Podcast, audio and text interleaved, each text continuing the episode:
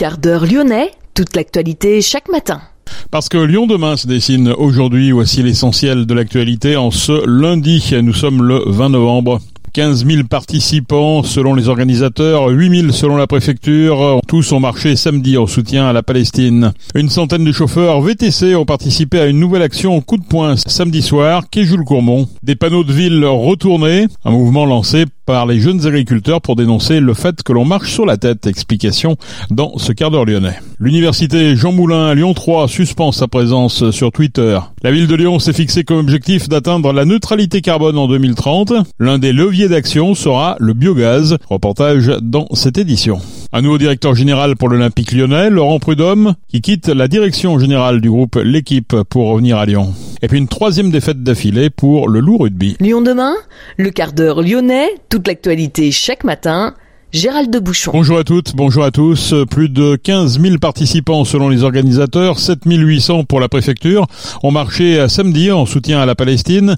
De Bellecour au terreau, ils ont marché pour demander un cessez-le-feu immédiat à Gaza et la libération des otages du Hamas. Une manifestation à l'appel de plusieurs groupements, le collectif 69 pour la Palestine, une intersyndicale CGT, FO, FSU, Solidaire, UNSA et CNT et l'association France-Palestine. Emmanuel Macron a été critiqué pour avoir donné carte blanche à Benjamin Netanyahou dans les opérations israéliennes à Gaza. Parmi les manifestants, des femmes criant « Enfants de Gaza, enfants de Palestine, c'est l'humanité qu'on assassine », tout en arborant des poupées emmaillotées dans des bandages ensanglantés. Un nouveau rassemblement est déjà prévu en soutien à la Palestine samedi prochain à Bellecour.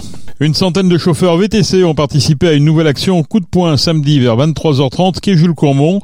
Ils entendaient alerter l'opinion publique sur le sort que leur réserve Uber et l'ensemble des plateformes françaises d'ici sept mois. L'association des chauffeurs indépendants lyonnais, la CIL, était à l'origine de ce blocage. 50 centimes la minute avec un maximum de 7,65 euros. C'est la somme qu'un VTC touchera en course, qu'importe le trajet qu'il fasse, qu'importe sa distance. Les VTC veulent le contrôle de la tarification de leur activité et un seuil plancher euro-kilométrique, que ce soit par la loi ou par le biais d'accords. Messimy, Brignais, Soucieux-en-Jarret, la Maison Blanche, Vaugneray, autant de panneaux situés aux entrées des villages. Tous ces panneaux ont été retournés samedi matin, un mouvement lancé par les jeunes agriculteurs pour dénoncer le fait que l'on marche sur la tête. Les JA entendent ainsi dénoncer le fait que les pouvoirs publics français imposent des contraintes européennes toujours plus fortes et qui affaiblissent le secteur agricole. Parmi les revendications, le respect de la loi Egalim, loi visant à protéger la rémunération des agriculteurs. Pour nous écouter en voiture, utilisez l'application Lyon Demain. 2 à 300 personnes étaient présentes pour assister samedi soir au concert néo-nazi, annoncé dans un premier temps à la limite du Rhône et de la Loire. Le concert s'est finalement tenu à Saint-Quentin-Falavier, dans l'Est lyonnais, malgré l'interdiction prononcée par la préfecture. Le gérant du restaurant qui loue son établissement le week-end ignorait tout du contenu de la soirée. L'organisateur de la soirée a été lui convoqué dimanche en gendarmerie pour être entendu dans le cadre du non-respect de l'arrêté préfectoral. Une infraction pour laquelle il encourt 6 mois d'emprisonnement et 7500 euros d'amende. Les participants, s'ils sont identifiés, risquent une amende de contravention de quatrième classe. L'université Jean Moulin Lyon 3 suspend sa présence sur X ex Twitter. La faculté dénonce vigoureusement la politique éditoriale de la plateforme qui, selon elle, ébranle les valeurs républicaines fondamentales. Une décision qui découle de l'inquiétude croissante face à la désinformation persistante, à la propagation incontrôlée des discours haineux et à la violence, qui trouve un terreau fertile sur X, indique l'établissement dans un communiqué. L'université considère que la mission éducative fondamentale centré sur l'apprentissage de l'esprit critique, la recherche constante de la vérité, le respect de l'autre et la lutte acharnée contre les discriminations ne peut coexister avec une plateforme qui ne partage pas ses principes. Lyon 3 maintient en revanche sa présence sur les autres réseaux sociaux, Facebook, Instagram ou LinkedIn. Lyon demain, idée en partage. La ville de Lyon s'est fixé comme objectif d'atteindre la neutralité carbone en 2030, un objectif qui paraît difficile à atteindre. Alors pour accélérer la dynamique, la collectivité a décidé de constituer une agora. Lyon 2030, inspirons le changement, agora qui réunit 65 acteurs ayant pour but d'aider la ville à atteindre cette neutralité carbone. La décarbonation passe notamment par le choix des énergies pour se chauffer, cuisiner, s'éclairer ou se mouvoir. Il est d'ores et déjà possible d'utiliser un gaz renouvelable produit à moins de 50 km et sans changer d'équipement. Le biogaz, appelé aussi gaz vert, est en plein développement et la ville de Lyon compte bien utiliser ce levier pour atteindre son objectif. Sylvain Godino, adjoint en charge de la transition énergétique et du patrimoine. Si on veut aller vers la neutralité climatique, il faut baisser nos consommations d'énergie fossile le plus rapidement possible. Dans les énergies fossiles, il y a le pétrole, bien sûr, le charbon qu'on voit plus beaucoup en France et le gaz. Ce sont les, trois, euh, énergies fossiles. Donc le gaz à Lyon, on en consomme beaucoup, du gaz fossile, et l'essentiel de la consommation, il n'est pas dans l'administration de la mairie, il est euh, auprès de, chacun des, occupants de logements, hein, dans les chaudières gaz que beaucoup de Lyonnais ont chez eux, et dans les entreprises. Donc euh, c'est important de leur faire connaître la possibilité qu'ils ont euh, d'avoir recours à des contrats d'achat euh, gaz renouvelable. Lyon 2030, c'est la démarche euh, que porte la ville de Lyon en faveur de la neutralité climatique. On veut atteindre la neutralité climatique le plus rapidement possible et on s'est fixé 2030 comme horizon de temps. Et pour cela, on associe des acteurs du territoire, dont GRDF, qui est le distributeur de gaz national. Et en les associant, donc, on, on, construit avec eux une vision de la neutralité climatique. Hein, donc, dans la vision qu'on a construite, nous, on imagine que le gaz vert joue une place importante. Et et au-delà de cette vision, on construit aussi avec eux des conventions de coopération avec des actions concrètes que ces acteurs s'engagent à mettre en œuvre aux côtés de la ville en faveur de cette neutralité climatique. Donc GRDF va travailler avec la ville de Lyon pour nous permettre de faire évoluer nos contrats d'achat. Aujourd'hui, nous, on achète déjà 25% de notre gaz en gaz vert. L'objectif, c'est d'augmenter et peut-être demain, si les modalités euh, des contrats publics d'achat d'énergie évoluent, euh, d'acheter directement notre gaz renouvelable en Rhône-Alpes auprès de producteurs locaux pour garder cette valeur ajoutée sur le territoire, développer les emplois euh, et avancer dans la transition écologique. Le biogaz, du gaz made in France, local et renouvelable, depuis le 1er janvier 2022, c'est près d'une quarantaine de bâtiments municipaux de la ville de Lyon, crèches, écoles, mairies, piscines, théâtres, musées qui chauffaient au biogaz, une énergie propre issue de stations d'épuration comme c'est le cas à la Fessine. Et en 2028, les stations d'épuration de Pierre-Bénite et de Saint-Fond accueilleront aussi des méthaniseurs ou issus de la méthanisation des déchets agricoles comme c'est le à Saint-Denis-sur-Coise, dans la Loire. La région Auvergne-Rhône-Alpes compte déjà 50 méthaniseurs. Pour en savoir plus, nous avons rencontré Grégoire Böhm, directeur territorial GRDF 1 le gaz vert, c'est un gaz renouvelable qui est produit à partir de déchets. Il est au cœur de l'économie circulaire. Les déchets principaux, ce sont les boues des stations d'épuration, ce sont les déchets d'élevage et de culture pour la méthanisation agricole, et puis ce sont les biodéchets, ces fameux déchets alimentaires qu'on trouve dans nos poubelles grises. Et ça se produit comment? Il y a des usines? Comment ça se passe? Alors ça se produit très simplement. Ces déchets, ils sont mis à chauffer euh, sous une bulle et le méthane se dégage. Vous savez que la méthanisation est d'abord un, un, un, processus naturel. Des feuilles mortes dégagent de la méthanisation en pourrissant et en se décomposant à l'automne. Quelle est la part aujourd'hui de gaz vert dans le gaz euh, qu'on consomme La part, euh, c'est une part encore minoritaire dans le réseau, c'est environ 3%. Mais ce qui est très important de voir, c'est l'évolution.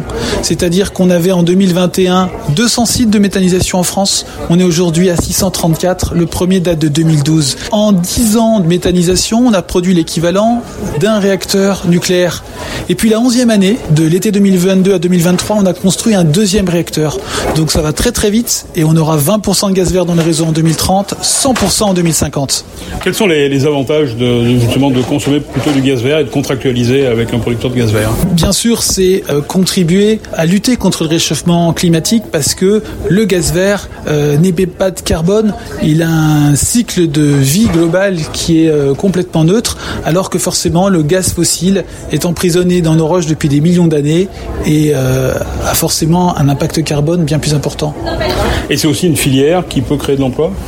Alors bien sûr, euh, il y a l'impact transition énergétique, mais vous soutenez aussi une filière agricole aujourd'hui malmenée et les agriculteurs euh, peuvent, grâce à la production de gaz vert, équilibrer le, leur modèle et voir euh, leur avenir sereinement.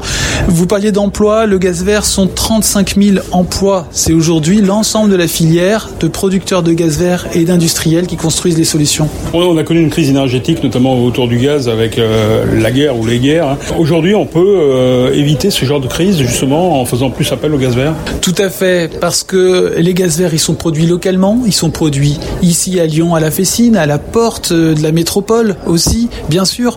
Et évidemment, euh, les troubles géopolitiques qu'on a subis, parce que ce gaz vert, euh, ce gaz naturel, venait euh, notamment de Russie. Si demain il est produit chez nous, on évitera effectivement effectivement ces soubresauts, ces envolées des prix. quels sont les, les, projets? On a parlé tout à l'heure d'installation pour fabriquer ce gaz vert. Je crois qu'il y a des projets dans la, sur la métropole euh, de créer véritablement de grosses unités de production. Oui, aujourd'hui à l'échelle de la métropole, on a un projet qui fonctionne. C'est pas un projet, c'est une unité de méthanisation qui fonctionne à la, à la Fessine, mais euh, la métropole a fait le choix de méthaniser d'autres bouts de stations d'épuration à Pierre-Bénite et à Saint-Fond. Et c'est un très gros projet qui va multiplier par 10 la capacité de, de par 15 même, excusez-moi, euh, la capacité globale de production de la métropole. Et quand on voit s'installer une installation euh, comme celle-ci, euh, on peut craindre aussi, je sais pas, des odeurs, des camions. Est-ce que ça c'est une réalité? Non. Alors pour une station d'épuration, vous avez naturellement les odeurs qui peuvent être dégagées par la station d'épuration. En revanche, ensuite, ce sont des, des tuyaux qui apportent les effluents dans une bulle elle-même chauffée et qui est hermétique. Donc non, il n'y aura aucun impact autre que ceux qui sont connus aujourd'hui. Quelle est l'action aujourd'hui de GRDF pour multiplier le gaz vert? Parce que c'est pas vous qui le produisez. Hein. Non, vous avez raison. Nous, on s'occupe juste des tuyaux, mais ces tuyaux, il faut qu'ils soient remplis de gaz vert. Alors, il faut les développer et accompagner toute la filière. Alors, euh, on apporte de la pédagogie, de la pédagogie auprès des agriculteurs, leur faisant comprendre, leur montrant euh, quel est le gisement et la possibilité de se développer. Et puis, on explique aussi, euh, côté consommateur, comment il est possible d'avancer dans la consommation de gaz vert, consommateur individuel, mais aussi, bien sûr, auprès des collectivités. Je prends un agriculteur, ça peut rapporter combien concrètement? Concrètement, c'est très difficile à vous dire parce que ça dépend complètement euh, de l'investissement de départ, de la taille de l'unité de métallisation. Mais euh, moi, j'ai entendu des agriculteurs qui auraient fermé la porte et abandonné leur métier s'ils produisaient pas de gaz vert et qui aujourd'hui trouvent un équilibre économique parce qu'ils ont aussi une production de gaz vert en complément de la culture ou de l'élevage. GRDF s'engage également à intervenir auprès des Lyonnais en matière de sobriété et de maîtrise de la demande en énergie, en particulier avec le concours de FAS, la Fondation Agir contre l'exclusion, et de Solia, solidaire pour l'habitat pour améliorer la sécurité des installations et diminuer les consommations tout en informant sur les dispositifs et aides existants pour rénover son logement. Dès 2030, 20% du gaz consommé en France sera vert. En 2050, la France a le potentiel pour couvrir 100% de sa consommation de gaz grâce au gaz renouvelable. Lyon demain, un site internet, du son, de l'image, un média complet pour les Lyonnais qui font avancer la ville. Laurent Prudhomme quitte la direction générale du groupe L'équipe pour revenir à Lyon où il a suivi ses études. John Textor lui confie en effet le poste de directeur général de l'Olympique lyonnais. Les décisions finales sur les questions de football reviendront toutefois à l'actionnaire américain de l'OL, en tout cas jusqu'à la nomination d'un nouveau directeur sportif. Les filles de l'OL ont battu Dijon 4 à 1 ce week-end. Lyon-la-Duchère a éliminé le 14e de Ligue 2, le SC Bastia, samedi au 7e tour de la Coupe de France.